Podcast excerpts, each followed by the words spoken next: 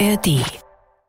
Hallo, viel Spaß mit der heutigen Podcast-Folge. Ich muss es mal so gestellt sagen. Es geht um ähm, ja, Tischmanieren, es geht um Manieren als solches. Und äh, da fühle ich mich gerade, als müsste ich besonders gestelzt reden. Ich habe gute Manieren, wirklich. Ja, also setzt euch aufrecht hin, macht euch eine Serviette um den Hals, wascht die Hände und bereitet euch vor auf eine Folge, wo es um Tischregeln geht. Nicht aufstehen.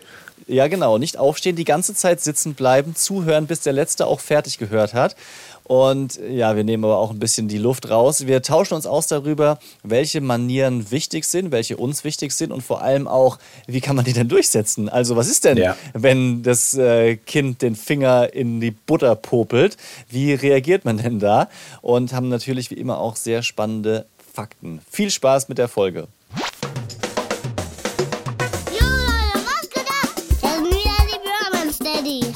Daddies. Pure Man Steadies. Fast. Mit meinem Papa Nick und mit meinem Onkel Leon. Haut rein. Peace out. Nick, ich habe eine ganz spannende Studie gefunden für dich. Und zwar hat die Universität Krakau, die haben tatsächlich 2500 Männer und knapp 2500 Frauen über einen längeren Zeitraum beobachtet. Ja. Und dabei kam raus, dass Väter, die Töchter haben, ungefähr ein Jahr länger leben. Echt? Also wirklich nur, wenn du eine Tochter hast. Das ist, das ist ja witzig. Das scheint irgendwelche positiven Effekte zu haben auf Männer und auf, vor allem auf Väter. Jetzt frage ich dich, was ist das Besondere daran, eine Tochter zu haben? Weil ich habe ja keine, ich habe ja Zwillinge, Ja. Jungs. Das ist eine, eine sehr gute Frage. Hm, Lustig, weil ich wirklich gestern mit äh, meiner Tochter mal alleine unterwegs war. Das kommt nicht so oft vor, weil meistens, wenn ich Feierabend habe, sind auch beide Kinder da und dann versuchen wir was gemeinsam zu machen. Aber wir waren unterwegs, sind so ein bisschen mit dem neuen E-Auto durch die Gegend gefahren und noch bei so einem äh, Bauernhof ausgestiegen. Und da habe ich sie auf so einen kleinen Traktor gesetzt. Sie hat da ein bisschen gelenkt und äh, wir haben ein bisschen gespielt und sowas. Und ich habe mir gedacht, oh mein Gott, das ist einfach anders. Ich habe ja nur den Vergleich zu unserem Jungen, der ja nicht für alle Jungs steht, aber sie strahlt so eine Ruhe aus und so eine Freude und so eine Fröhlichkeit. Vor allem ist äh, die, weißt du, die ist so, so zufrieden in dem Moment und das beruhigt mich total. Ich habe nicht dieses hektische, was passiert als nächstes, was geht gleich kaputt, wo muss ich, muss ich eingreifen, sondern ich kann viel besser diesen Moment genießen. Okay. irgendwie Das heißt, ist sie schneller zufrieden auch, also schneller zufrieden zu stellen? Sie ähm, ruht einfach mehr in dem Moment. Verstehst du? Also Okay, sie, sie sucht nicht nach fünf Sekunden schon äh, den, den nächsten Input und okay, jetzt habe ich hier zwei Klötze aufeinander gebaut, dann muss ich jetzt nochmal die Autos durch, durch die Gegend Ja. werfen, sondern sie kann locker sich drei Bücher am Stück anhören und ah, auch gestern ist sie Okay. auf, meinem, auf meinem Bauch eingeschlafen auf der Couch, nachdem es vorher mit dem Mittagsschlaf nicht geklappt hat. Und ich war einfach so seelisch, moralisch wieder bei 100 Prozent. Das war ein sehr, sehr schöner Moment. Jetzt habe ich natürlich geschaut, weißt du, nicht, dass sich jetzt alle Eltern ohne Töchter schlecht fühlen, vor allem die Väter natürlich. Es gibt auch andere Studien, die besagen, wie auch wie, wie repräsentativ und ähm, qualitativ hochwertig die sind, sei mal dahingestellt. Aber es gibt andere Studien, die sagen, dass Eltern definitiv länger leben als Menschen, die in ihrem Leben keine Kinder bekommen haben. Echt? aber ich musste lange suchen, aber diese Studien gibt es auch. Okay. Krass. Also im Moment habe ich das Gefühl, dass, äh, so, dass ich jede Woche an Lebensdauer verliere, weil es so intensiv und anstrengend ist. Aber Ja. vielleicht, weil sie einem dann später so viel zurückgeben. Man, wenn man so Eltern ist, kennst du das, dass man immer so auf Ja. die Zukunft hofft? Es ist ja auch Ich- jetzt schön, habe ich ja gerade gesagt, aber es ist so anstrengend. Alter, ich bin müde, ich kann es ja nicht beschreiben. Wir müssen gleich über die Nacht reden, weil du schon gesagt hast, dass die Nacht gerade nicht so äh, gut war. Und wir wollten ja häufiger das Ganze thematisieren, wenn auch tatsächlich die Nächte nicht so toll waren. Nur ein Wort noch dazu. Ich könnte mir vorstellen, und ich glaube, das ist eines der schlimmsten Dinge, die es gibt für Menschen, dass Einsamkeit dir nicht gut tut, Ja. wenn du älter wirst. Ja. Und wenn du Kinder hast, dann kannst du halt ziemlich oder hoffentlich darauf bauen, dass du ähm, ja deine Kinder noch hast. Das, äh, ja, da hast du absolut recht. Ich muss jetzt zum Beispiel gerade an die Corona-Pandemie denken und äh, die ganzen Kollegen und Kolleginnen, die wirklich nochmal anders darunter gelitten haben, weil sie eben keinen Partner ja. oder keine Kinder hatten. Ich hatte nie das Gefühl, ich muss wieder alle Kollegen sehen. Natürlich habe ich die schon auch ähm, vermisst und das, das, Arbeiten an sich. Aber es war. Alle da, Kollegen so, oh. Nee, so, so meine ich es nicht, sondern es war einfach daheim, so was das Soziale betrifft, einfach genug los. Natürlich habe ich mich auch beschwert und es war zu anstrengend ohne äh, Kindergarten und Betreuung. Ja. Aber so was jetzt die menschlichen Kontakte betrifft, war daheim eigentlich so quasi fast alles, was ich gebraucht habe. Ja. Wie war denn jetzt die Nacht? Oh, also vielleicht muss man. Wenn es losgeht mit Oh. Ja, vielleicht vorher kurz äh, nochmal sagen. Ich meine, die, die es per Video gucken, sehen es ja. Wir sind äh, zugeschaltet. Wir sind nicht in einem Hallo Raum. An alle, die, die schauen und hören. Ja? Hallo an alle, die schauen und hören. Ja, stimmt. Das könnten wir mal machen nach so vielen Minuten mal wieder. Äh, schön, dass ihr mit dabei seid. Aber äh, Leon hat gesagt, und das kann ich nachvollziehen, lasst doch mal besser zugeschaltet aufnehmen. Denn die Bambina hat Hand, Mund, Fuß. Ja. Und das äh, möchte natürlich niemand haben. Ist ja auch so mit Inkubationszeit und Übertragung alles ein bisschen äh, ungeklärt, also schwieriger als bei anderen Krankheiten, das genau zu sagen. Und äh, deswegen schalten wir uns zusammen.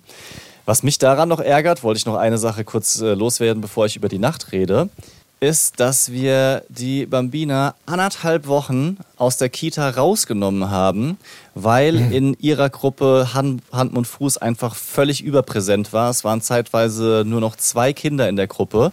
Und dann haben wir gesagt, nee, das brauchen wir nicht. Und es war irgendwie auch möglich mit der Betreuung zu Hause. Haben uns voll abgefeiert dafür, dass wir dem Ganzen aus dem Weg gegangen sind. Mittlerweile so sind alle, ja, alle Kinder wieder da. Sie ist auch da. Und zack, drei Tage später Pickelchen, äh, Fieber, Juckreiz und so.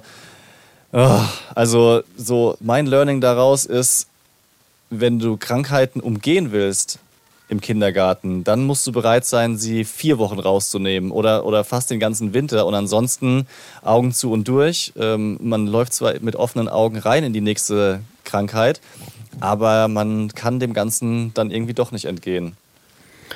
Boah, ich, also ich Weiß ich nicht, aber Hand, Mund, Fuß ist da, glaube ich, auch super speziell, weil ich da schon gelesen habe, dass das ja, selbst wenn die ähm, Pickelchen weg sind und sowas, die ja der Hauptübertragung, äh, die Hauptübertragungsfaktor sind für ähm, die Krankheit, das wird irgendwie auch noch über Kot und sowas ausgeschieden. Ja. Und das sogar noch vier bis fünf Wochen später. Also das ist einfach eine, eine Todeskrankheit, die ist wirklich, das ist der Endgegner, ey. Und die, wir hatten es ja auch schon. Ja. Das ist nicht schön. Also ich hoffe, dass die Bambina da einen ganz milden Verlauf hat und dass vor allem ihr das auch nicht bekommt, weil für Erwachsene ist es nochmal schlimmer als für die Kinder. Ja, das hoffe ich auch. Bisher hat es nur sie, aber ich, äh, mich würde es nicht überraschen, wenn wir auch was abbekommen würden. Ähm, jetzt zu der Nacht, deswegen habe ich auch übrigens die Sonnenbrille auf, weil mir gerade dieses Licht einfach viel zu hell ist. äh, ein bisschen, bisschen ähm, inkognito. Also zu der Nacht. Die ist erstmal ganz gut eingeschlafen und dann ging es um 11 Uhr los dass dieser Juckreiz aufgekommen ist, dass sie so richtig mhm. unleidlich wurde und hat einem dann auch leid getan, weil wir hatten noch keine Creme da oder ähnliches. Das hatte die Ärztin zwei Tage vorher noch nicht verschrieben und sie hatte auch noch keinen Juckreiz. Also musste man irgendwie versuchen, sie abzulenken, zu beruhigen. Wir haben ein bisschen gekühlt. Und dann war meine Frau erst zwei Stunden bei ihr bis um eins. Äh, lag so auf dem Sitzsack und sie auf dem Bauch, aber nicht richtig geschlafen. Und dann bin ich irgendwann um eins wach geworden, weil meine Frau die, äh, den, den Gefrierschrank aufgerissen hat und der ist wie, wie immer komplett vereist. Sie hatte halt dieses Kühlpad tauschen wollen. Dann musste sie noch auf Toilette und dementsprechend haben wir dann getauscht. Dann habe ich mich zu ihr hingelegt und war dann bis um drei Uhr bei ihr gelegen, aber wach, ja, also nicht geschlafen. Sie hat sich die ganze Zeit gedreht, gewendet, also so schon komplett müde. Dann ist sie gerade eingeschlafen habe ich mich zurück ins Bett gelegt, dann hat sie wieder gerufen, dann bin ich wieder rüber, war dann dort wieder anderthalb Stunden mit ihr so halb wach im Dämmerschlaf auf dem Arm, ähm, bis dann der Boy aufgewacht ist und gesagt hat, meine Windel ist ausgelaufen, nein. Dann war ich wieder wach und danach wieder zwei Stunden bei ihr gelegen. Da habe ich zwar gepennt, aber ähm, im Moment haben wir drei Matratzen auf dem Boden liegen, alle nebeneinander. Und die mittlere ist halt die aus dem alten Babybett, also so ganz dünn und nur ein ja, Meter lang. kurz. Kurz, genau. Das heißt, ab Oberschenkel abwärts war ich halt mit den nackten Füßen auf dem Parkett gelegen und habe so bis um 6 Uhr die Nacht verbracht. Ich sag dir, ich, äh, ich bin ein bisschen durch. Tut mir leid, wenn ich heute etwas mehr jammer. Und ha, also hat die Bambina dann geschlafen oder war das wirklich nur komplett so ein Dämmerschlaf? Also ich würde sagen, so ab halb vier, vier hat sie dann geschlafen, bis heute Morgen oh, wow. um halb acht. Und der Boy, ist die Windel wirklich ausgelaufen oder war das nur so ein ja, ja nee, das, das, Albtraum? Nee, das war wirklich so. Also ich, ja. Das, okay, das, das heißt aber, dass, also du warst komplett wach, deine Frau war bis eins wach und dann kam die äh, Pipi-Geschichte und das, also da hast du ja gar nicht geschlafen. Also ich habe von, von halb zwölf bis eins geschlafen. Das ist schon mal gut, ja. Ja. Und dann so von fünf bis sieben, aber mit Bettwechsel in der Zwischenzeit, weil da bin ich ja nochmal dann von der Babymatratze zurück in mein wow. Bett geklettert, wo aber der Boy mittlerweile lag, weil der, wir hatten dann keinen Bock, das Bett frisch zu machen und hatten auch keinen Bezug mehr und sowas da. Dann haben wir gesagt, komm, leg dich ins große Bett. Und dann habe ich halt mir da noch so eine Decke von der Couch geholt, die auch nicht wirklich warm war und ich hatte keinen Platz, lag so am Rand, habe dann so halt die, die letzten anderthalb Stunden auf der Bettkante geschlafen. Also, ich, äh, weißt du, was unfair ist? Wir reden jetzt so intensiv drüber, merke ich auch gerade, wohingegen viele Nächte vorher echt gut waren. Und äh, wir haben auch gesagt, guck mal, wir haben jetzt die Krankheit nicht bekommen und es wird irgendwann kommen und dann nehmen wir es so. Wir sind jetzt erstmal glücklich, dass es wir verschont geblieben sind. Und kaum ist es zwei Tage so, fällt man in dermaßen ein moralisches Loch, äh, dass man denkt, es ist gerade das Schlimmste der Welt. Aber es geht auch in die andere Richtung, weil wir haben weiterhin richtig beschissene, ich muss es so sagen, Nächte. Also wirklich überhaupt nicht gut. Die Jungs sind ab elf eigentlich so ein- bis zweistündlich einmal kurz wach. Nicht so, dass sie aufwachen. Also man hört ja manchmal, dass Leute irgendwie sagen, ja, die sind drei Stunden wach und man muss die bespaßen, die Kinder. Ja. So ist es nicht. Aber wenn die Kinder aufwachen und Mama, Papa rufen, so dass du wach bist, ist das schon schlimm genug, weil als Erwachsener drehst du dich dann nicht danach um und schläfst weiter, sondern ich bin dann immer erstmal wach. Und das ist momentan ganz, ganz, ganz, ganz regelmäßig. Dann äh, kommt der Little Leon sehr regelmäßig in das Bett, in dem wir dann unten schlafen. Mhm. Also wir schlafen ja weiter. Die Situation ist so, dass wir in einem Raum schlafen, also die Kinder schlafen in einem Raum. Dann gibt es da ein, so ein äh, Ausziehbett, was nicht ganz bequem ist. Und einer von uns beiden, meine Frau oder ich, ähm, schlafen abwechselnd bei den Jungs im Raum. Ja. Und äh, ja, dann liegst du da auf dieser sehr, sehr dünnen Matratze, die hat wirklich nur so, ich will nicht, ich schätze so sieben, acht Zentimeter ja. ist die dick. Sprich, du spürst diesen Lattenrost, der kein Lattenrost ist, sondern das sind ja oh. bei den günstigeren Betten sind das nur so Bretter, Bretter. die mit Versatz mhm. gelegt sind, weißt du? Die spürst du durch. Und ab, keine Ahnung, zwei bis drei kommt der Little Leon. Wir haben die Gitterstäbe rausgemacht aus ihren Gitterbetten. Ähm, also die vier, die da so flexibel sind. Kommt und legt sich zu dir und dann schläfst du auch nicht mehr. Also schwierig. Aber heute Nacht, und das ist das Schöne, war ganz okay. Und ich bin richtig gut drauf. Heute war super. Sehr gut. Das ist super, das freut mich. Das, also das freut mich also, auch, das kann ich auch trotz meiner schlechten Nacht freue ich mich da für dich und, und ähm, bin happy. Wenigstens einer. Vielleicht aber auch, weißt du, für dich schön zu sehen, es kann auch ganz schnell in die andere Richtung gehen. Na also klar. angenommen, die Bambina hat jetzt heute durch die Creme, ach, ich spinne rum, ich weiß selbst bei Hand und Fuß, diese Pusteln, die bleiben, zumindest bei meiner Frau, sind die ewig geblieben. Wow, die haben ewig gejuckt. An den und, Händen äh, vor sie hatte nicht oder? mal viele. Ja, an den Händen war es ganz schlimm. Sie hatte äh, einige wenige an den Fußsohlen, die waren auch richtig blöd zum Laufen. Ähm, und zum Glück nichts Sichtbares so im, im, Mundbereich oder sowas, aber die haben so sehr gejuckt, diese Pusteln. Mhm. Das kann man sich, glaube ich, als Erwachsener, der das nicht hatte, nicht vorstellen, dass die Kinder da, vor allem wenn die es dann im Mund haben, äh, nicht schlucken können und so. Das ist, ist ganz, ganz, ganz, ganz furchtbar. Und dazu war sie so platt und hatte richtige Körperschmerzen. Also das war echt die Hölle. Und deswegen mhm. hat sie auch mhm. gesagt, boah, wäre es euch vielleicht möglich, dass ihr heute euch nicht seht und wir nicht diese Krankheit auch noch bei uns eingeschleppt bekommen. Ich hoffe, Ich hoffe, das bringt das jetzt auch. Ja. Weißt du das zufällig? Ist man da dann so immun, wenn man das mal hatte? Wahrscheinlich nicht, oder? Ich fürchte nicht, nee. Ähm, nee, ich habe meine gelesen zu haben, dass du das ganz, ganz häufig bekommen kannst. Ja. Aber keine gesicherte Information. Dann vielleicht eine andere gesicherte Information noch. Das hat nämlich die Kinderärztin gesagt und das fand ich ähm, ganz spannend, weil sie gemeint hat, wenn man so äh, eine der letzten ist im Kreislauf, die angesteckt wird mit dieser Krankheit, was mhm. ja bei der Babina jetzt der Fall ist. Ja, alle aus der Gruppe hatten das schon mhm. und sie hat es, keine Ahnung, als zehnte, zwölfte oder sowas. Dann äh, kann das schon intensiver sein, weil sich das innerhalb der kurzen Zeit schon weiterentwickelt und mutiert und dementsprechend ah. ist der Ausschlag stärker. Wow, okay, Wahnsinn. Ja. Krass, okay. Ich glaube, das Fiese an dieser Krankheit ist ja auch, dass die Inkubationszeit wahnsinnig lang ist und man dann gar nicht mehr so genau sagen kann, woher hattest du das eigentlich? Also da erinnere ich mich noch dran, dass wir nicht, wir konnten überhaupt nicht nachvollziehen, woher wir das damals hatten. Ähm, ja.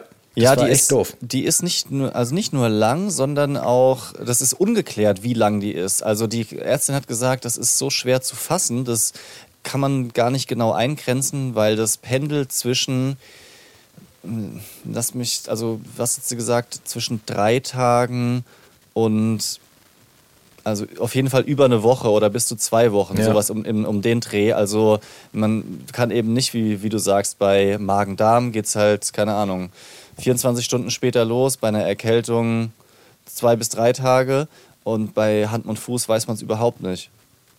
Ja. Wollen wir mal in das heutige Thema reinsliden? Yes. Willst du es verkünden auch?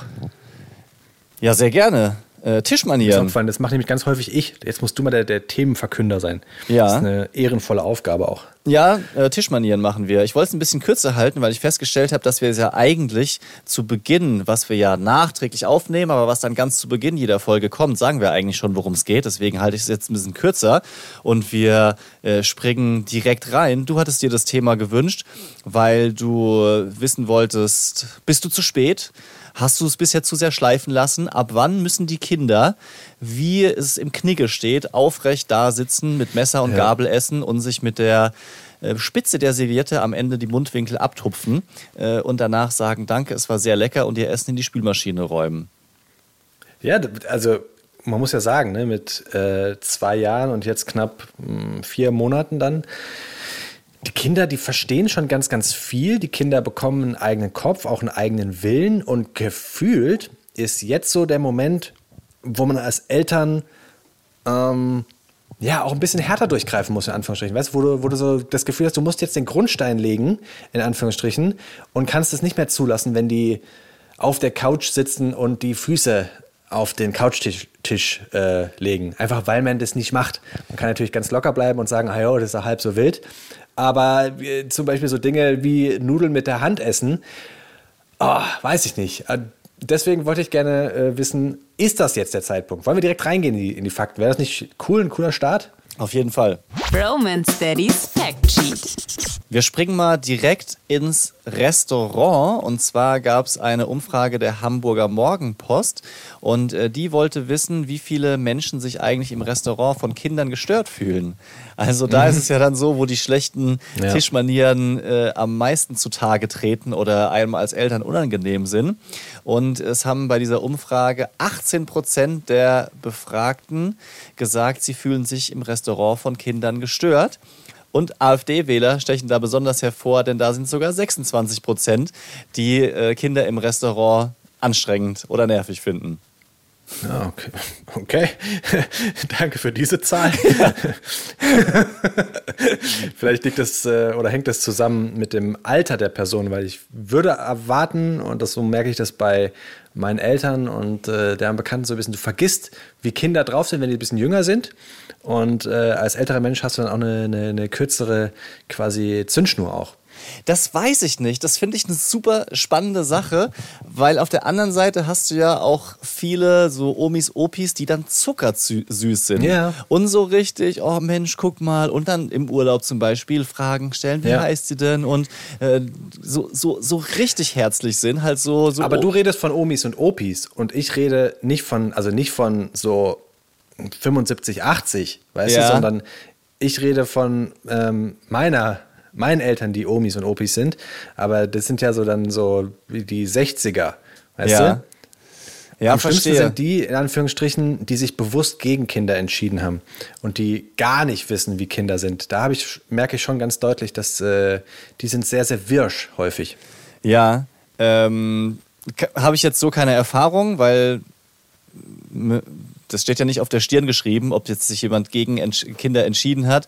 Aber, Aber hast du nicht im, im, Freundeskreis zum Beispiel oder im, im Bekanntenkreis oder Familienkreis äh, Leute gehabt? So, meistens sind das dann so Onkels, Tanten, die äh, sich keine Kinder haben und dann. nee, also da. Nee? Nee, habe ich jetzt, also habe ich jetzt kein, kein Beispiel. Okay. Also kenne ich jetzt persönlich keinen. Ich, ich versuche nur irgendwie für mich herauszufinden, wer das eher ist, der sich, der sich äh, gestört fühlt. Aber ich könnte mir schon vorstellen, Na, dass wenn ich. Äh, ja, okay. ähm, ich, äh, ich könnte mir schon vorstellen, wenn so die Kinder aus dem Haus sind, also so mit, die Kinder sind 18, 20 und du machst dann mit deiner Frau Urlaub und denkst so, yes, endlich ohne Kinder, ohne Verpflichtungen, lass Ja. mal schick essen gehen und dann hast du so am Nachbartisch so eine laute Familie, wie wir es jetzt teilweise sind. Dann weiß ich weiß nicht, ich weiß es einfach nicht. Also Aber das, sind doch, das ist doch genau dieses Alter, so 55 bis 65, je nachdem, wie lange die Kinder noch zu Hause sind. Ich meine, mein Bruder ist über 30 und wohnt noch im Haus bei meinen Eltern Ja. ähm, und hat da eine Wohnung. Also das ist ja, ist ja vollkommen in Ordnung. Aber da ver, äh, also verschiebt sich so ein bisschen diese Auszugsphase.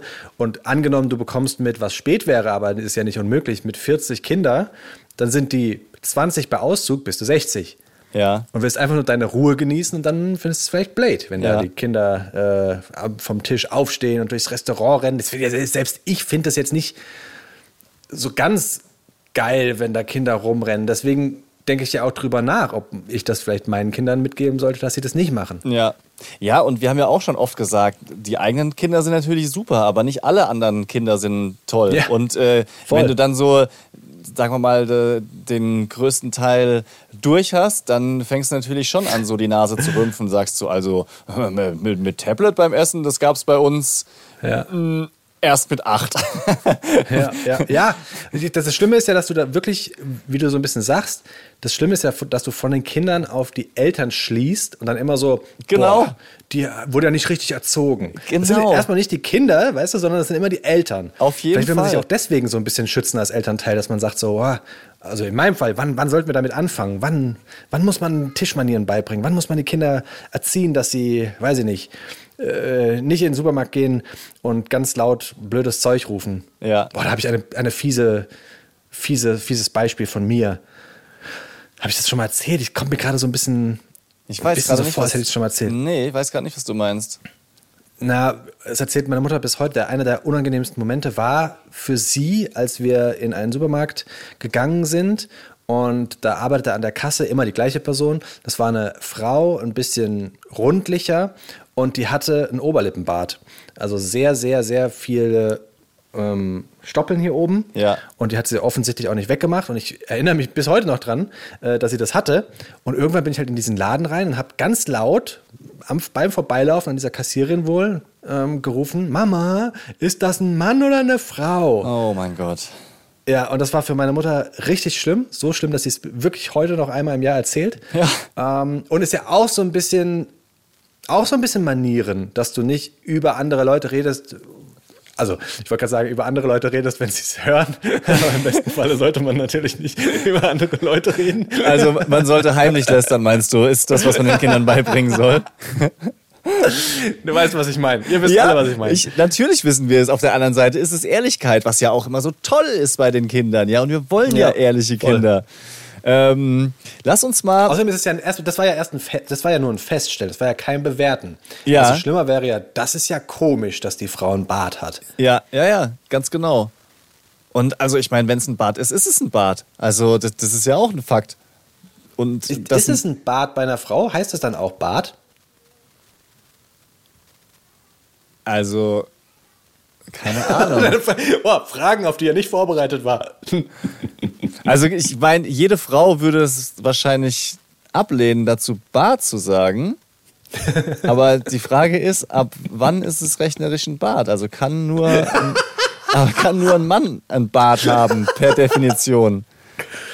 Ja, aber das ist ja wiederum fies, weil zum Beispiel ein 14-jähriger Junge, der seine ersten Stoppeln bekommt, würde ja auch sagen, ich habe einen Bart. Ja, ja, klar. Ja, aber vielleicht sind es nur Bartstoppeln. Das ist, glaube ich, das ist, das, so könnte man sich drauf einigen. Das ist kein Bart, sondern bei Frauen sind es Bartstoppeln. Oder, ja, das, das klingt aber nicht viel netter, ehrlich gesagt. Also, dann würde man dann Ah, vielleicht sagen, so. Härchen. Ja, ich Ja. habe mir noch nie über die Konsistenz von, also Härchen klingt dann so wie Pflaum. Ich Ja. glaube, es ist ja, ganz viele Frauen haben das, ne? Ja, ja, na klar. Also, das, äh, das geht mir auch nicht, nicht darum, jetzt mich darüber an sich lustig zu machen, sondern nur die Frage fand ich witzig von dir, ob, Ja, ja, ob, man, das auch, ob man das auch so nennt. Ja, Das, äh, Kann ich, kann ich gut. Witzige Fragen stellen kann ich gut. ja, genau. Und dann weglachen aus der unangenehmen Situation. Genau. Vor der Antwort drücken. Weiter mit den Fakten. Also, wir haben hier so eine schöne Liste vorliegen.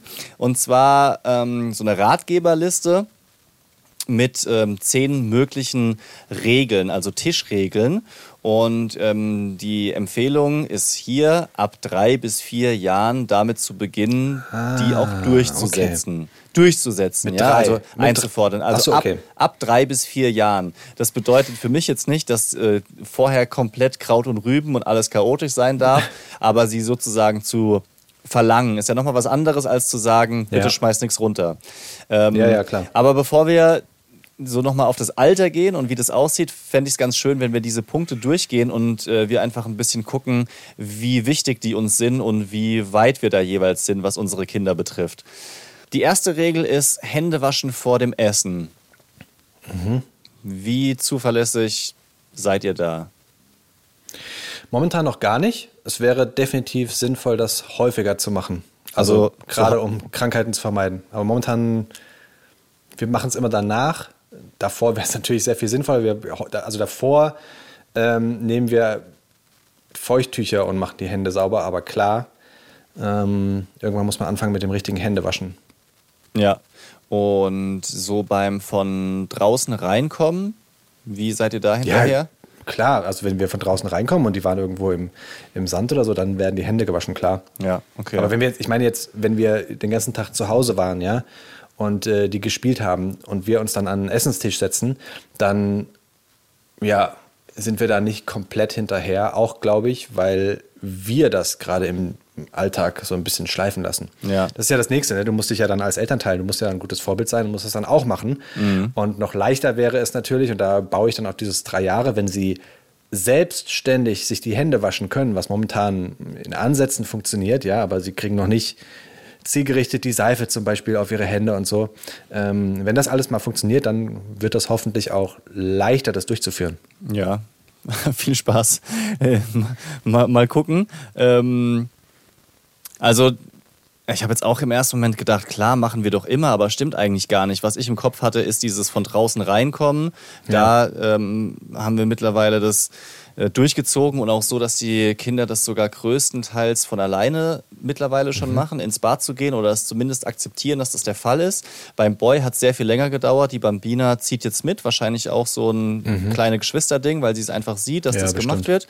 Und ähm, da haben wir so das Setup im Bad mit dieser Seife, die so automatisch rauskommt, wenn du die Hand drunter hältst und dem Hocker. Ah, das ist gut. Ja, das ja. ist super. Die- das ist das ist eine natürlich- sehr gute Idee. Und klebt das an der Wand oder wie ist das? Nee, das steht so auf dem Waschbecken. Ich glaube, wir haben ja dieselben Waschbecken, also wo hinten so eine, so, ich meine, das ist glaube ich bei allen Waschbecken. Haben also, wir? So eine, ja, Echt? ich meine schon, dass so eine halt so eine gerade, relativ breite Ablagefläche hinten ist neben dem Wasserhahn.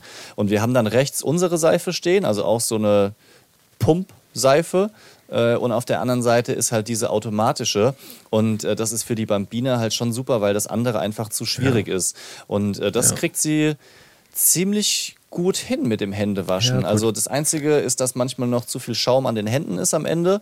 Aber ansonsten klappt das Ah, überwiegend. das ist aber, das ist ein super Tipp, weil bei uns ist halt dieses Ding, dass sie diese, diese Pumpfunktion einfach noch nicht schaffen. Weißt du, versuchen oben drauf zu drücken, dann kippt das Ding um, dann klappt das wieder nicht. Ja. Aber so ein automatisiertes Ding, wo du die Hand drunter hältst und dann irgendwie per Sensor wird da ein, ein, ein Pumpstoß quasi ausgelöst. Das ist super. So was Ja. werde ich tatsächlich gleich mal. Muss man das online bestellen oder gibt es das auch irgendwo zu kaufen? Nein, das, das gibt es überall. Das ist auch äh, Echt? Ver verbreitet. Musst du mal gucken. Ansonsten vielleicht auch echt noch so eine, so eine normale, wie nennt man das? So eine Seife am Stück verwenden. Blockseife, ne? Ja, schwierig. Haben wir auch unten, haben wir jetzt gerade, um genau dieses Thema zu umgehen. Und Blockseife flutscht dann weg und dann wollen sie wieder runter und dann spielen sie mit der Seife. Das und, stimmt. oh. Der Vorteil ist halt, dass die wirklich richtig schäumen und die Hände sauber bekommen, ja, weil bei dieser anderen Seife machen die sich halt dann so ein großes Ding drauf, Wasserhahn, batsch, voll auf und schon ist die ganze Seife weg. Da, das ist immer noch schwierig äh, zu erklären, dass sie halt erst die Mhm. Seife verteilen müssen, wenn die Hände ein bisschen feucht sind. Aber, well. Ab dem vierten Lebensjahr wird mit Besteck gegessen. Okay. Das finde ich spät, Das ist oder? uns relativ wichtig und das versuchen wir schon, ehrlich gesagt. Ne? Also, ich habe es ja schon als Beispiel genannt, wenn die äh, zum Beispiel Nudeln haben und wollen die per Hand essen, dann insistieren wir und Ja. sagen, nee, nee, Boys, nehmt mal bitte die Gabel. Und das machen die auch momentan noch ganz gut mit, weil gerade ist es halt noch so das, das Spiel- und Spaß-Ding. Ähm, sie sehen es bei Mama und Papa, es macht Spaß, sie sind stolz, wenn es funktioniert. Also das geht noch ganz gut. Ja. Wie ist es beim Boy? Ich meine, vier Jahre, wann habt ihr damit angefangen bei ihm? recht früh auch. Und also an, an sich macht er das. Also dieses mit den Händen essen ist jetzt nicht das Problem. Es gibt andere Probleme, zu denen kommen wir noch. Äh, was immer mal wieder so ein Streitpunkt ist, ist, dass er halt in dem Essen rumfingert, was sonst so auf dem Tisch steht. Und das macht mich wirklich wahnsinnig, wenn er so Mm. Ja. mit den Fingernägeln über Ja, den ja. Butterblock drüber zieht. Oh mein Oh. Gott. Und dann hängt so alles unter den Fingern. Ähm. Das, das, das macht mich wirklich richtig wahnsinnig. Das ist auch so ein Kinderding, ne? Alles antatschen. Einfach mal Überall einmal draufdrücken von oben. Ein Stückchen. Einfach so, warum? Hör Meine- auf damit. Das jetzt möchte ich das nicht mehr essen. Du hattest die Hand vorher in der Nase. Meine Keime. Kennst du das? Ja, natürlich. Von Meine Scary. Movie. ähm, ja, das, also das ist sowas, wo wir dann auch wirklich sagen, nee, jetzt reicht's oder ähm, dann mal ja, durchgreifen. Kommen wir vielleicht danach noch zu, was wir machen, wenn es nicht klappt. Das ist ja das spannende Ding, weil dass uns das irgendwie wichtig ist, ist ja, ist ja völlig klar. So, eins, was definitiv ganz schwierig bis fast nie klappt, ist, mit dem Essen wird erst begonnen, wenn alle etwas auf dem Teller haben oder wenn alle am Tisch sitzen. Ja, das finde ich aber auch überhaupt nicht so wichtig, ehrlich gesagt. Ich finde auch dieses, dieses, ähm, du musst am Tisch sitzen bleiben, bis alle fertig sind, finde ich auch nicht so wichtig für mich persönlich. Ja. Weil, was ist denn die Konsequenz, wenn sie fertig sind mit Essen und sagen, Papa, ich bin fertig, darf ich mir die Hände waschen äh, gehen und irgendwo noch was spielen? Finde ich das absolut in Ordnung, weil wenn sie ruhig spielen und da keinen Mist machen, dann ist das doch in Ordnung. Ja, finde ich auch. Also da bin ich voll bei dir, weil es ist vollkommen ausgeschlossen, dass Kinder einfach so am Tisch sitzen bleiben. Also entweder sie Ja. müssen da beschäftigt werden oder woanders. Also das, das, welches Kind schafft es? Bitte meldet euch, wenn es einer ist, der sagt, mein Kind kann, wenn es nichts mehr isst oder macht, einfach mehr als zwei Minuten am Tisch sitzen bleiben, bis alle anderen fertig sind. Das würde mich wundern. Aber vielleicht sehe ich es ja auch falsch. Ähm, also das mit dem Aufstehen danach finde ich in Ordnung, genauso wie du. Ähm, ich ich äh, habe nur da noch das Abendessen im Kopf und bei uns ist es halt so, dass äh, die Kinder vor Hunger fast sterben und zwar direkt während der Abendessensvorbereitung. Also da wird das, Okay. ist, das ist Wahnsinn. Die reißen einem alles aus der Hand. Du bist gerade am Kochen oder Abendbrot richten und dann kann ich was knabbern, kann ich noch ein Brötchen, kann ich noch Kekse, Wow. kann ich äh, kann ich noch was, was haben wir Aber noch? liegt es, ja, du machst eine Aufzählung, ich äh, gehe dazwischen. ähm, liegt es, mal blöd gefragt, dann an euch? Also macht ihr da zu viel? Kinder haben ja gar nicht die Erwartung an Abendbrot, wie es jetzt die Erwachsenen haben. Also bei unseren Stand jetzt, die wollen halt am liebsten Brezel mit Butter oder ein Brötchen mit Frischkäse und das muss auf dem Tisch stehen. Und da kann man ja als Elternteil dann so ein bisschen sage ich mal, Stress vermeiden. Und darum geht es ja auch als Elternteil, ne? dass du dann äh, eben nicht noch die, was weiß ich, Papaya aufschneidest oder so, sondern das hinsetzt, äh, hinstellst und erstmal isst. Und ganz häufig setzen meine Frau und ich uns dann, wenn die Kinder ähm, schon im Bett sind, nochmal hin und machen dann unser Abendbrot, weißt du? Ja, ähm, das würde gehen, aber wir sind wahrscheinlich die, die eher dann nochmal eine Papaya aufschneiden oder manchmal abends noch was kochen. Äh, Deswegen sag ich's. Ja, ja, ich habe das schon verstanden, aber das, äh, das äh, lasse ich auch absolut gelten, weil du weißt, dass wir aus dem Essen oft ein großes Ding machen und da Klar. ja, also das Ding ist, wir haben das auch mal probiert phasenweise, dass wir später essen. Aber es hat sich für uns nicht gut angefühlt, weil wir dann zweimal Okay. die Küche sauber machen müssen oder halt äh, sozusagen das nicht erledigt haben. Und deswegen geben wir uns lieber den Stress, ein Abendessen auf den Tisch zu stellen, was uns auch zufrieden und satt macht. Ähm, Ja. Und dafür das Meckern in Kauf zu nehmen, weil wir dafür dann wenn die Kinder ins Bett gehen, halt schon die Küche sauber haben. Also meistens machen wir es dann so, dass nach dem Essen einer beide Kinder fertig macht und der andere räumt den Tisch ab, Spülmaschine, Okay. den ganzen Kram. Und dann müssen wir halt später nicht nochmal anfangen, auf der Couch uns die Papaya zu schneiden. Wobei es stimmt gar nicht. Manchmal essen wir dann trotzdem noch Maracuja. Drachenfrucht. Oder Drachenfrucht. Nee, ja, Wir, ey, ist, wir könnten so Also- viel Zeit sparen, wenn wir nicht die ganze Zeit irgendwelches Gemüse und Obst aufschneiden, schnippeln und kochen würden. Aber wir können es halt auch nicht anders. Also das, ich, das ich, Ding ist, das ist, ja auch eine, das ist ja auch eine schöne. Also, da muss man ja immer so abwägen, finde ich. Weißt du, also ich finde, gerade das Abendbrot ist ja so ein recht wichtiges Ding. Du hast dich den ganzen Tag nicht gesehen, ähm, du hast gearbeitet als Elternteil, die Kinder waren in der Kita ganz lange und dann ist das so ein Zusammenkommen. Deswegen finde ich das auch total schön, ähm, das zu machen und auch, sage ich mal, zu, so ein bisschen zu, zu zelebrieren. Ähm, wir, also meine Frau und ich, haben halt einfach gemerkt, dass wir manchmal so ein, dass es uns unglücklicher macht, wenn wir dann mit der Erwartungshaltung da reingehen, so, wir setzen uns jetzt hin und jetzt machen wir nochmal richtig schön und stellen die 13 Variationen Käse dahin. Ja. Ähm, und die Kinder essen ja doch nur das Gleiche bei uns. Ja? Unsere Kinder sind da vielleicht auch speziell.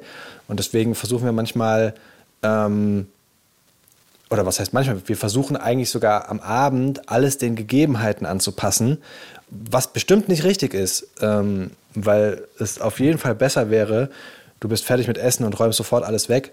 Manchmal lassen wir die Sachen halt dann stehen und gehen hoch, machen die Kinder fertig und erstmal erstmal das abhaken quasi so. Ja. Ähm, das ist vor allem für meine Frau eine riesen Überwindung, glaube ich, weil sie auch ein ordnungsliebender Mensch ist, noch ein bisschen mehr als ich. Ähm, und weil ich manchmal dann nach dem ins Bett bringen einfach so richtig so fertig bin Mhm. und sage so, oh, lass mal alles stehen, komm, mache ich morgen früh. Oh, das so, könnte bin ich dann, Ja, das ist dann, das ist so ein Ding von mir. Da bin ich dann auch wirklich zu, zu laissez-faire und das ist auch nicht gut. Nicht, nee, auf gar keinen Fall so machen. Ja. Ähm, aber die Kinder ins Bett zu bekommen, ist irgendwie gerade, vor allem weil die Nächte so schlimm sind, halt so die Prio 1, Ja, weißt du? verstehe ich. Und boah, wenn Ja. man da noch den Kampf hätte, dann hast du die Nacht einen Kampf. Das, also, wow. Ja. Ja, das ist, das, ich finde, Abendessen ist so ganz, ganz so ein fragiles Gebilde und es gibt keine richtig angenehme Lösung meistens, weil wie du sagst, sonst steht der Kram halt noch rum äh, oder du hast noch Hunger und Ja. kannst aber nicht weiter essen, weil du jetzt die Kinder fertig machen möchtest. Also es ist ja egal, wie man es macht, ist es ja schwierig, sagen wir mal so. Ähm, während dem Essen vom Tisch aufstehen, da habe ich ja schon mal in einer anderen Folge gesagt, hätte ich gerne, dass es so ist, dass die Kinder sitzen bleiben. Die Bambina ist wirklich vorbildlich, ist einfach ein Charakterding. Das haben wir ihr auch gar nicht beigebracht. Sie ist so, ja, von Anfang an. Äh, auch andere Eltern, wenn sie da zu Besuch ist oder so, die sagen, Mensch, die sitzt gemütlich am Essenstisch, die isst ganz seelenruhig ihre Nudeln. Da kann drumherum wirklich passieren, was will. Sie isst einfach ähm, und bleibt am Tisch sitzen. Und der Boy... Gut, sie ist halt im, im Kinderstuhl und äh, ist angeschnallt. Angefesselt, ga- äh, gefesselt, ganz genau. wir überlegen jetzt gerade, ob wir wirklich mal diesen, wir haben so einen Hochstuhl, weißt du, wo so ein Tisch vorne dran ist und wo du sie immer reinsetzen musst. Und ob wir den Tisch mal wegmachen, aber dann öffnest du natürlich auch die Tür für Aufstehen, weil die dann selbst rauskommen. Also das Ach ist so, ja. noch nicht so, ein, Ja. so, eine, so eine Option. Ach so, den Tisch, den haben wir schon länger abgeschafft. Klar, du hast sie dann nicht mehr so Ah. drin sitzen, aber so in Sachen Selbstständigkeit finde ich es auch ganz angenehm, wenn sie sich selber hinsetzen kann oder wenn sie alleine aufstehen kann. Mm, Ja. Das, ja. Ja, und vor allem, weil wir bei ihr nicht so das Thema haben. Beim Boy, wie gesagt, auch in der Kita war das oft ein Ding, dass er halt einfach keine Ruhe hatte beim Essen. Aber da. Bei ihm wieder zurück zum Tisch. So, Boy, du Ja. sitzt jetzt wieder im Kinderstuhl mit Tisch vorne dran. Ja, Oh, da so. komme ich doch gar nicht allein raus. Ganz genau. Ja. Ähm, Wenn du das vormachst als, als Papa, dann ist es vielleicht auch wieder okay, weißt du? Guck mal, ich sitze jetzt auch im Hochstuhl mit dem Tisch dran. und, dann, und dann muss Mama mich rausheben. das würde ich gern sehen bei euch. Das ist ja witzig. Ja, die, weißt du, was auch so ein Punkt ist? Dieses, ähm, Aufstehen sieht er natürlich schon bei uns, dass wir aufstehen. Bei uns ist es nur, Ja. dass wir ständig irgendwas holen, was noch fehlt oder was die Kinder Ja. einfordern. Kann ich noch Eiswürfel haben? Aber mein Bruder hat einen Strohhalm, ich will auch einen. Und dann stehst du auf, holst die Sachen in der Küche und dann fühlt er sich eingeladen, mitzukommen und auf dem Rückweg natürlich Ja. sich nicht wieder hinzusetzen, sondern nochmal mit dem Fußball durch die ganze Wohnung zu kicken. Und äh, ma manchmal wir sagen schon, setz dich jetzt mal hin, bleib mal sitzen, aber wir sind mittlerweile dazu übergegangen zu sagen, du musst auf dich und deinen Bauch achten, wann du satt bist. Das ist für uns das Maßgebliche. Nicht mehr, wie oft Ja. er aufsteht oder dass er mit uns sitzen bleibt, sondern er muss lernen zu essen, bis er satt ist. Ähm, wir sind jetzt auch nicht so assi, dass wir dann zehn Minuten später, wenn wir abgeräumt haben und er wirklich sagt, ich kann jetzt gar nicht mehr, ihm nicht vielleicht auch noch ein halbes Brötchen in die Hand drücken. Aber es geht ja darum, was will ich eigentlich mitgeben. Und da bin ich halt der Meinung, ist es wichtiger, äh, dass ein Kind versteht, wie viel Hunger es noch hat oder nicht mehr, als einfach den Regeln zu folgen, die die Erwachsenen vorgeben. Bleib aufrecht sitzen, beim Essen steht man nicht auf und äh, danach wird Bitte und Danke gesagt. Ja. Leon, frag mich doch mal, ob Kinder heute schlechter erzogen sind als früher. Sind eigentlich Kinder heute schlechter erzogen als früher? Witzig, dass du fragst. Dazu habe ich nämlich Zahlen vorliegen. Es gab eine Allensbach-Umfrage, also großes ähm, Forschungsinstitut aus dem Jahr 2009. Und da sagen 58 Prozent, die Kinder heute wären schlechter erzogen als vor 20 Jahren. Und nur 3 Prozent sagen, sie wären heute besser erzogen als vor 20 Jahren. Das würde ich gerne ähm, mehr oder weniger so, so stehen lassen. Ich finde die Umfrage interessant, was man so denkt, aber ich äh, glaube, dass man da auch leicht sagt, früher war alles besser. Ja, das kann man ja einfach Ja, schwierig definitiv. vergleichen. Also Vor da, allem, wenn da du von 2009, 20 Jahre zurück, 90er, der 90er war ja das Beste überhaupt. Beste Ja, ja. 90er war das Allergeilste. Ja, da gab es die also- alle noch. Britney Spears, Justin Timberlake, Kinder Genau. waren gut erzogen. Ach, da war alles in Ordnung.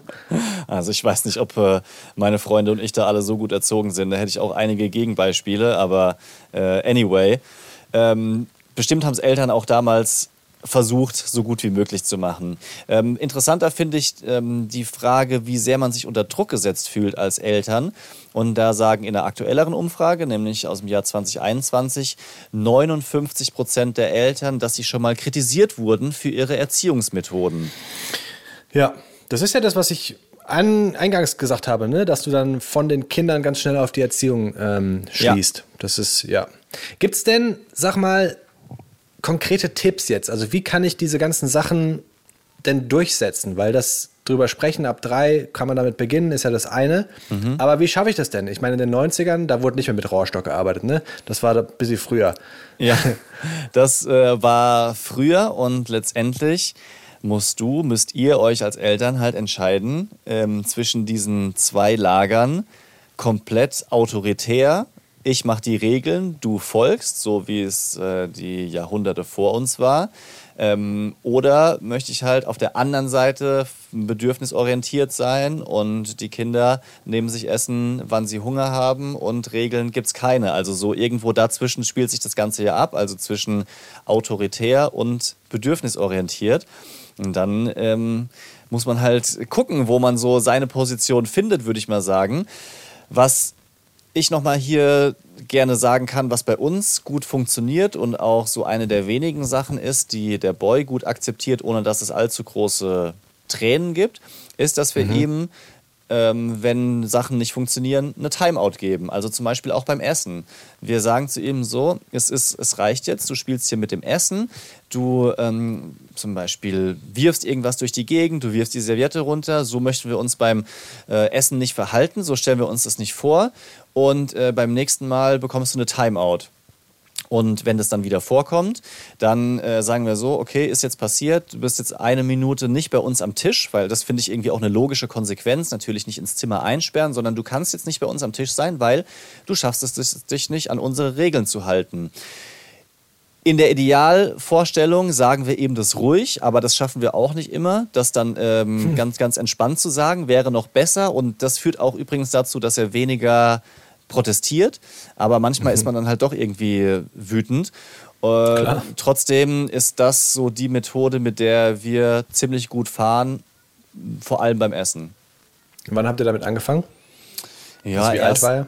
erst so vor einem Jahr, aber auch weil wir das vorher nicht so auf dem Schirm hatten und andere Sachen nicht funktioniert haben. Deswegen haben wir so ein bisschen rumprobiert.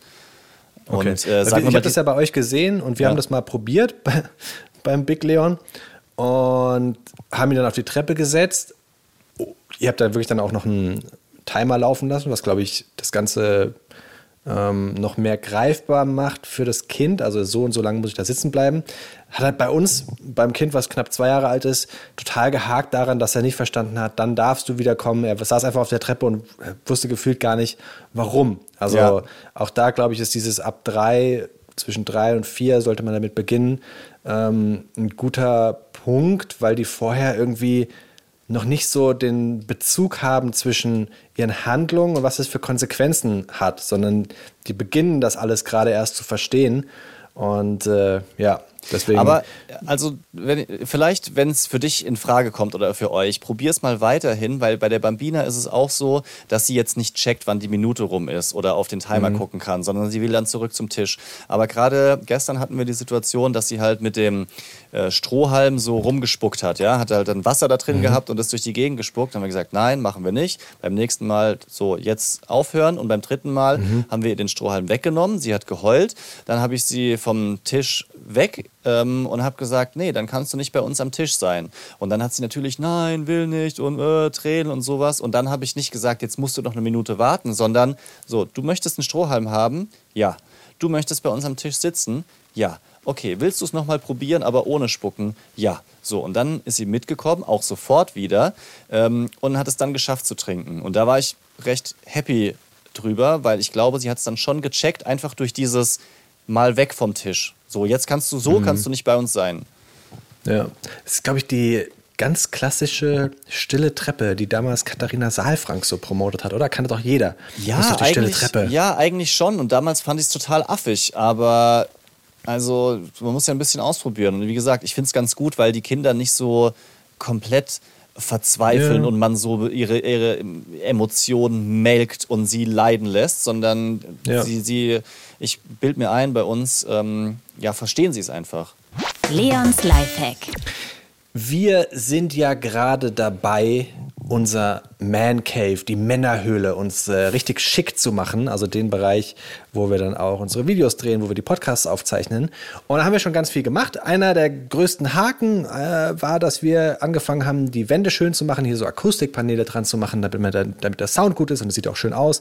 Die Wände zu streichen, aber die Decken haben wir nicht gestrichen. Das geht auf meinen Mist. Ich habe gesagt, ach komm, wird man eh nicht sehen in den äh, Videoeinstellungen. Nee, das stimmt Sieht nicht. man doch. Du hast gesagt, das sieht, das sieht rough aus, das ist so industrial. Das Echt? Sieht, So ja, hab ich sogar gesagt. Ja, so hast du gesagt. Das ist doch cool, das sieht ein bisschen nach äh, edgy aus. Aber ähm, Ja. alle, die uns bei Instagram folgen, haben gesagt, ja, edgy und aber halt auch hässlich. Ja, so, und jetzt mussten wir halt nachträglich die Decke streichen. Wir haben, da bin ich ein ziemlicher Profi, muss ich sagen. Wir haben gute, gute Fab geholt. Ja, das war dir sehr Wichtigste, wenn du streichst. Gute Fab, die muss auch ein bisschen teuer sein, weil günstig, das deckt nicht. Ja. Das ist tatsächlich die Regel, würde ich sagen. Und äh, haben teure Farbe geholt. Jetzt ist das Problem, wenn ihr so einen Raum habt, der an den Seiten schon gestrichen ist, der äh, eingerichtet ist, kannst natürlich alles rausräumen aus dem, aus dem Raum. Oder ihr verwendet Leons Lifehack und zwar über Decke streichen. Ja, dann hast du den, deine Pinselrolle, du hast die Verlängerung und damit es nicht tropft, nehmt ihr ein großes Stück Styropor, macht da ein Loch rein, zack, in der Mitte die Rolle durch oder tropft es nur auf das Stück? Na, nicht, also Styropor oder wir haben jetzt in unserem Fall, ähm, äh, wie heißt Karton genommen? Warum komme Karton. ich denn auf Styropor gerade? Karton. Warum, wie komme ich denn auf Styropor? Styropor kannst du auch nehmen, ist noch ein bisschen leichter äh, und hält. Ey, wenn ich so drüber nachdenke, Styropor wäre eigentlich die, die 1A-Lösung, Ja, weil das- du das dann sogar so machen kannst, dass es nicht so rumschwabbelt. Ah, ja, Styropor ist eigentlich das Geilste. Wir haben Karton genommen, aber Styropor ist noch besser. Ja, aber das war auch schon cool zu sehen, weil beim Überdecke streichen sind ja halt immer so ein paar Farbspratzer, Spratzer, die halt doch durch die Gegend fliegen. Und ähm, so konnte man das okay machen, ohne dass es so eine riesige Sauerei gibt. Würde jetzt natürlich Ist- keinen Spaß machen, die ganze Wohnung so zu streichen, aber es geht ja nur, wie du gesagt hast, um Räume, wo man nachträglich die Decke streichen Ja. muss, wenn schon Möbel drin sind. Ist das ein, ist das ein Leons Lifehack? Ja, aber ist das eine Geschäftsidee? Sag mal, gibt's sowas schon? Das ist keine Geschäftsidee, weil es einfach viel zu einfach ist, sich sowas selber zu machen. Also einfach durch so einen Karton durchzustecken. Sowas verwendet man ja dann auch nicht mehrfach. Ähm, ja, also das ich, könnte man bei einer Farbrolle auch sagen, aber trotzdem verwendest du die ja häufiger. ja, weiß ich nicht. Naja, cool wäre schon, wenn man das so richtig dran klicken kann, weil es ist ein bisschen wackelig. Ja, du bräuchtest eigentlich Ja. im Idealfall noch so eine Befestigung. Wo ich das übrigens auch äh, schon häufiger gemacht habe, ist, wenn du an der Decke bohren musst und du hast niemanden, der parallel die, die ganzen Streusel da wegsaugen kann. Stimmt. Dann, ja, dann kannst du auch so einen Karton nehmen, den an den Seiten hochknicken, weil sonst fällt seitlich dieser ganze Staub Ja. runter. Und dann kann man zum Beispiel über dem Bett oder über der Couch ähm, auch nochmal in die Decke reinbohren, um da eine Lampe oder ähnliches aufzuhängen. Siehst halt nicht mehr, wo du hinbohrst, aber Doch, doch, weil man ja so, also der, der Karton darf jetzt nicht irgendwie ein Quadratmeter groß sein, aber man schaut ja dann doch schon so ein bisschen von der Seite drauf und dann erkennt man durchaus, wo quasi Ja. die, die Bohrspitze an, der De an die Decke geht. Daddy freie Zone. Das heißt, dass du kurz raus musst. Ist das okay? Ja, nein. Es ist soweit. Oh mein Gott, ich habe dir noch gar kein Foto geschickt, ne? Mein Nee, E-Auto nicht. ist da. hast du nicht. Und ich bin auch sehr enttäuscht, weil ich habe sogar nachgefragt nach einem Foto, aber kam trotzdem nichts. Ja. Ähm, also neues Auto ist da und ähm, das habe ich ja hier auch schon oft erzählt und mein Leid geklagt. Nochmal kurz zu den harten Fakten. Aufgegeben habe ich diese Bestellung, also es ist ein Leasingfahrzeug und also Neuwagen, im November 2021. Da habe ich gesagt, ich möchte dieses Auto bitte gerne haben. Können Sie mir das produzieren? Und dann hieß es damals, ja, ja, das schaffen wir, auch wenn gerade Corona ist, wird fertig sein im Juni 2022. Bekommen habe ich es jetzt im Oktober 23. Das heißt, ich habe 22, 23 Monate gewartet, bis dieses Auto fertig ist. Und ähm, keine Ahnung, 18 Monate länger hat es gedauert. Ähm, warte kurz, stimmt das? Nee, 14 Monate, als es eigentlich ursprünglich zugesagt war. What the fuck? Es war eine intensive, harte Zeit mit sehr viel Ärger, mit einem Auto, was für eine, also ein Fiat Punto von meiner Frau, den wir natürlich glücklicherweise noch hatten, wo ich auch sehr stolz drüber bin, aber äh, einfach zu klein für eine vierköpfige Familie. Längere Wochenendfahrten, Urlaube waren völlig undenkbar damit, weil gerade so der Kinderwagen in den Kofferraum gepasst hat.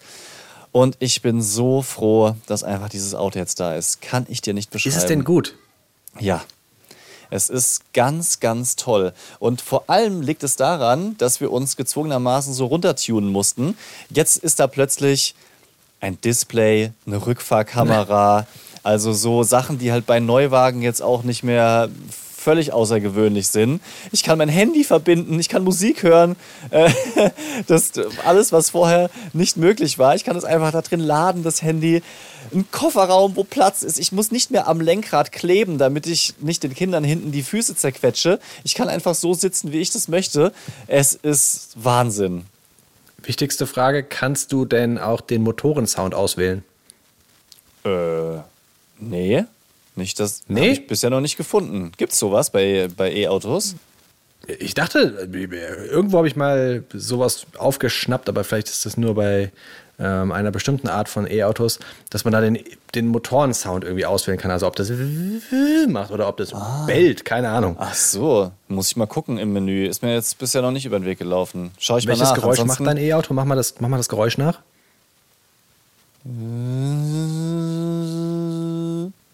Also es ist so ein Surren. Ich glaube schon, ja. Wobei ich habe es jetzt noch nicht so, so ganz verinnerlicht. Ich höre es ja natürlich nur von, von innen, von außen ist es vielleicht auch nochmal was anderes.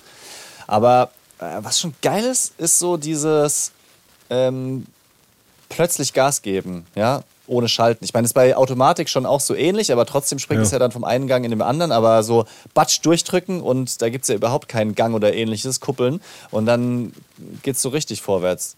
Also ist schon, ist schon ganz nett bisher, muss ich sagen. Ähm, was Menschen ja immer emotionalisiert. Ja, auch Mhm. jetzt unsere Zuhörer sind so die Dinge, die nicht so gut laufen. Und da gab es ja gerade ähm, am Ende eurer E-Auto-Journey gab es ja so eine Situation mit dem Verkäufer. Gibt es da was Neues? Also ich, ich weiß nur, der meldet sich nicht. Mensch, ich, ich schreib dem, der meldet sich nicht. Angerufen, der geht da dran. Ja, also das war. Ich, ich, fühle mich genötigt, vorher zu sagen, so bin ich ja eigentlich nicht. Ich, ich kann sehr gut auch Sachen so belassen, aber ich war einfach so pisst, muss ich jetzt mal ganz, ganz deutlich sagen, von der Art, wie da mit mir gesprochen bzw. nicht gesprochen wurde, dass ich mir da irgendwie auch Luft verschaffen musste. Um es anders zu sagen, ich habe mal auf den Tisch gehauen und zwar so richtig fest.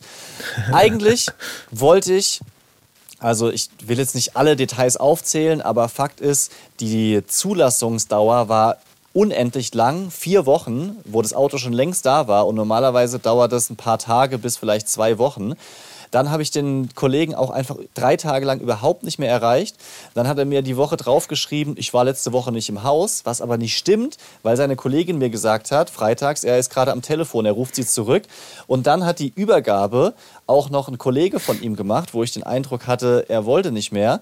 Und Ja. äh, das Kennzeichen ist auch noch das Falsche. Also das ist einfach eine andere Zahl drauf als die, die wir ausgewählt hatten. Und äh, eigentlich wollte ich mit ihm persönlich sprechen, aber dann war halt der andere Verkäufer da, der die Übergabe gemacht hat. Also habe ich eine lange, ausführliche Mail an den Verkaufsleiter geschrieben.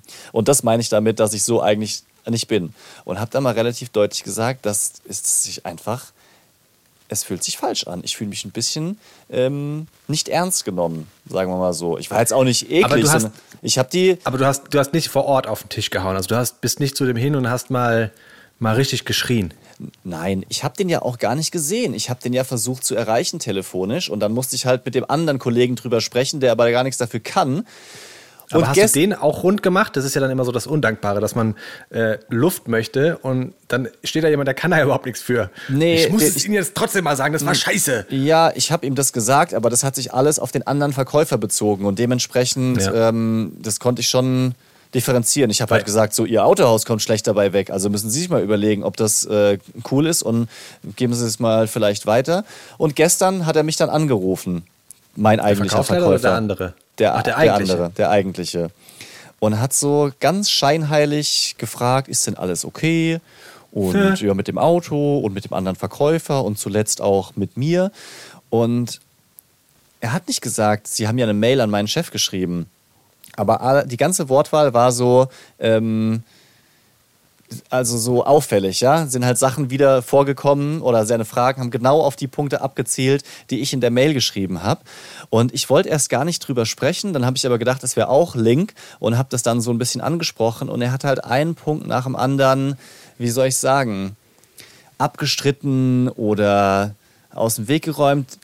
Einen Punkt, da hatte ich auch einfach Unrecht, insofern war es gut drüber zu sprechen. Aber ich muss, ich habe eine Sache gemerkt und zwar, es gibt eine Charaktereigenschaft bei anderen Menschen, die mir richtig krass auf den Sack geht. Richtig schlimm, weil das ja Lügen, aber ähm, Kritik nicht annehmen beziehungsweise Fehler nicht einstehen können. Wenn jemand nicht sagen kann, ja, stimmt, war blöd. Oder, ah, Mist, habe ich, ja, jetzt im Nachhinein hätte ich, hätte ich anders machen sollen. Das, äh, ich hatte auch schon Situationen bei der Arbeit, wo ich an die Decke gegangen bin, weil ich das hasse, wenn jemand versucht, immer als der Fehlerfreie Ja, dazustehen und dann im Zweifel auf äh, äh, zurückzuschießen oder die Schuld anderen zu geben. Das hasse ich ohne Ende. Das, das, das triggert mich so richtig. Und wahrscheinlich ist es deshalb auch ähm, in dem Fall so gewesen, dass ich halt da den Verkaufsleiter mit einbezogen habe. Ich verstehe das total. Ich glaube, das Einzige, was die wirklich trifft, und das klingt jetzt so hart, glaube ich, aber das Einzige, was die wirklich trifft, ist, wenn man das dann öffentlich macht und irgendwie so eine Google-Bewertung oder so für dieses Autohaus schreibt. Weil vorher Ja. ist es halt so intern und yo, ah ja, hm, kam negative Kritik, ah, ah ja, was stellt er sich denn so an? Der hat doch sein Auto bekommen. Genau. Aber das öffentlich machen ist das Einzige, was, was, was da hilft. Das ist auch ganz häufig bei so Geschichten wie ähm, irgendwie die äh, Postpaketzustellung äh, wurde versucht und du warst zu Hause und es wird direkt das, der Zettel eingeworfen oder sowas, weißt Ja. du?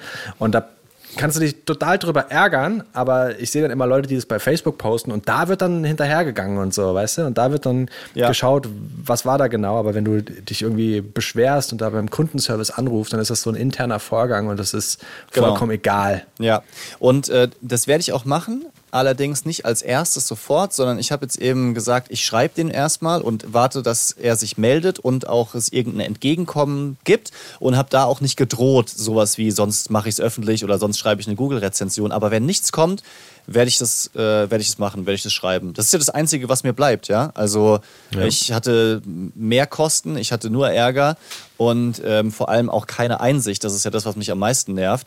Äh, sonst würde ich da, wäre das für mich dann auch irgendwie gegessen, wenn jemand offen sagt, ja, okay, sorry, ähm, Ja. das war dumm. Und ja, mal schauen, wie es dann weitergeht. Das ist Wahnsinn. Du, du bist da. ja, Ich, ich verstehe das voll. So dieses, wenn du dann jemandem sagst, das war blöd und das hat mich wirklich viel Zeit gekostet und die andere Person sagt, ja, was? Äh? Hm? Äh? Oh. Ja. ja. Krieg ich richtig Hals. Aber ich muss sagen, mein Hals und meine schlechte Laune und meine Müdigkeit hat sich ein bisschen erübrigt. Es tat einmal mehr gut, darüber zu sprechen.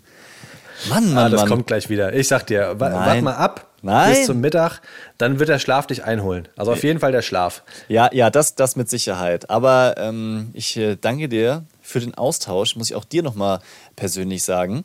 Ähm, hier auch über so Essenssituationen und ähnliches äh, zu sprechen. Es äh, tut mir gut, wie es euch möglicherweise auch gut tut, einfach mal reinzuhören, wie es bei anderen ist. Und das wollte ich, wollte ich dir zurückgeben. Okay, vielleicht spielt hier noch ein bisschen eine andere Sache rein, die mir jetzt gerade einfällt. Ähm, du hast sowas Nettes zu mir bei der Live-Show letztens gesagt, als wir in Fulda waren bei der Landesgartenschau. Und dementsprechend habe ich das Gefühl, ein bisschen zurückgeben zu müssen. Das war so richtig so ein Moment zu Beginn, wo dann alle gesagt haben, ah. Und das war echt, das war echt cool von dir. Ich weiß gar nicht mehr, was ich gesagt habe. Jetzt muss ich es aber rezitieren. Ich, Es war- mein, mein Hirn ist ja ein Loch.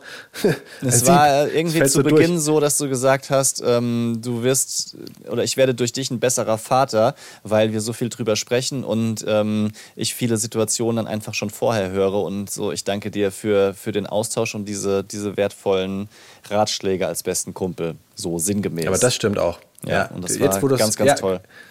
Das ist ja, das ist genau so. Und ich glaube, äh, das ist auch vielleicht so ein bisschen der unique Selling Point unseres Podcasts, dass man sich ähm, über sowas austauschen kann. Wir sehen ja, dass ganz viele Leute unseren Podcast hören, deren Kinder auch zwei sind. Und du bist da einfach so, du bist uns ein bisschen voraus. Und das ist sehr, sehr cool, dass wir, ähm, glaube ich, alle davon auch profitieren können. Und von den Fakten von Christoph. Ja, also, ja, also Spaß. Ich, ich will auch äh, deutlich sagen, es ist nicht so, dass ich hier der bin, der mit dem Wissen reingeht und das irgendwie nur verbreitet. Ich habe das Gefühl, extrem viel nochmal zu überdenken oder andere Sichtweisen zu bekommen, auch durch dich. Ähm, also positive Sachen, ja, äh, in erster Linie. nee, das, das, ja. Wenn man das extra erwähnt, dann ist es so, oh. ah, ja, scheiße. Nein, Spaß. Komm. Du- bevor du weißt, dich um Kopf und. Kragen redest. Wir hören uns nächste Woche lieber wieder, liebe Leute, lieber Nick. Ähm, und dann gibt es eine neue Folge Podcast. Bis dahin könnt ihr äh, die Folgen aufholen, die ihr vielleicht noch nicht gehört habt. Und falls ihr mögt, uns supporten, indem ihr uns äh, auf der Podcast-Plattform eures Vertrauens bewerten. Liebe Grüße ähm, auch an alle, die uns in der ARD-Audiothek hören. Ja. Und dann Peace out. Haut rein. Und jetzt haben wir noch einen Podcast-Tipp zu einem traurigen Thema für euch. Millionen Kinder und Jugendliche in Deutschland sind armutsgefährdet. Und das, obwohl Deutschland eigentlich ein reiches Land ist. Was bedeutet das, im reichen Deutschland in Armut aufzuwachsen? Wie sehr prägen diese Erfahrungen und wie wird man das Stigma los, das Armut umgibt? Das besprechen die beiden Hosts und Freunde Falk Schacht und Steffi Kim, die das selbst erlebt haben in ihrem neuen Podcast Arm und Trotzdem. Ihre Gäste sind viele bekannte Gesichter, die auch ganz genau wissen, was Aufwachsen in Armut bedeutet. Zum Beispiel die Beauty-Influencerin Hatice Schmidt, die davon erzählt, wie normal auch Gewalt in ihrer Kindheit war. Oder der ehemalige Fußballnationalspieler Marcel Jansen, der spricht zum Beispiel darüber, wie wichtig gute Vorbilder für Kinder in Armut sind. Also das ist sehr, sehr spannend, sehr interessante Gespräche. Hört gerne mal rein in Arm und trotzdem, zum Beispiel in der ARD Audiothek. Ihr findet den Podcast aber natürlich auch überall da, wo es sonst Podcasts gibt, zum Beispiel über die Links in unseren Show Notes. Deep Romance Daddies.